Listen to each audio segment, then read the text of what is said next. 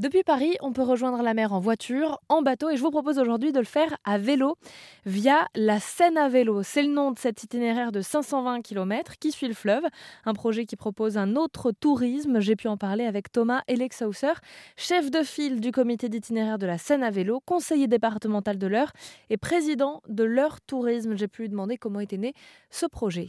C'était une volonté politique euh, de, longer ce magnifique fleuve. Euh, c'est un fleuve qui attire énormément de croisiéristes, euh, par le passé énormément euh, d'artistes du monde entier.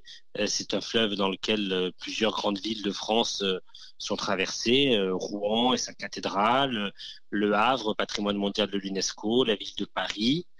et donc c'est une volonté politique, après les départementales de 2015, qui a voulu créer ce projet d'aménagement entre ces territoires.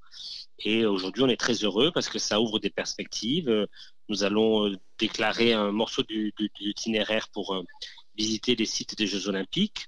Et notamment, quand vous quittez Paris, que vous souhaitez aller à Saint-Denis, euh, vous êtes le long de la Seine à vélo avec le Stade de France, avec la piscine olympique qui longe les, les rives de la Seine dans cette partie-là à Saint-Denis.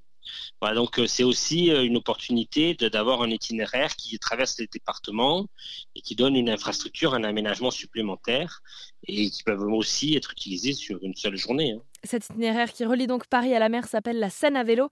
Notez que certains riverains ne veulent pas du projet défendant la biodiversité. Alors en choisissant ce tourisme à vélo, ouvrez bien les yeux et les oreilles. Vous pourriez croiser des habitants pas comme les autres.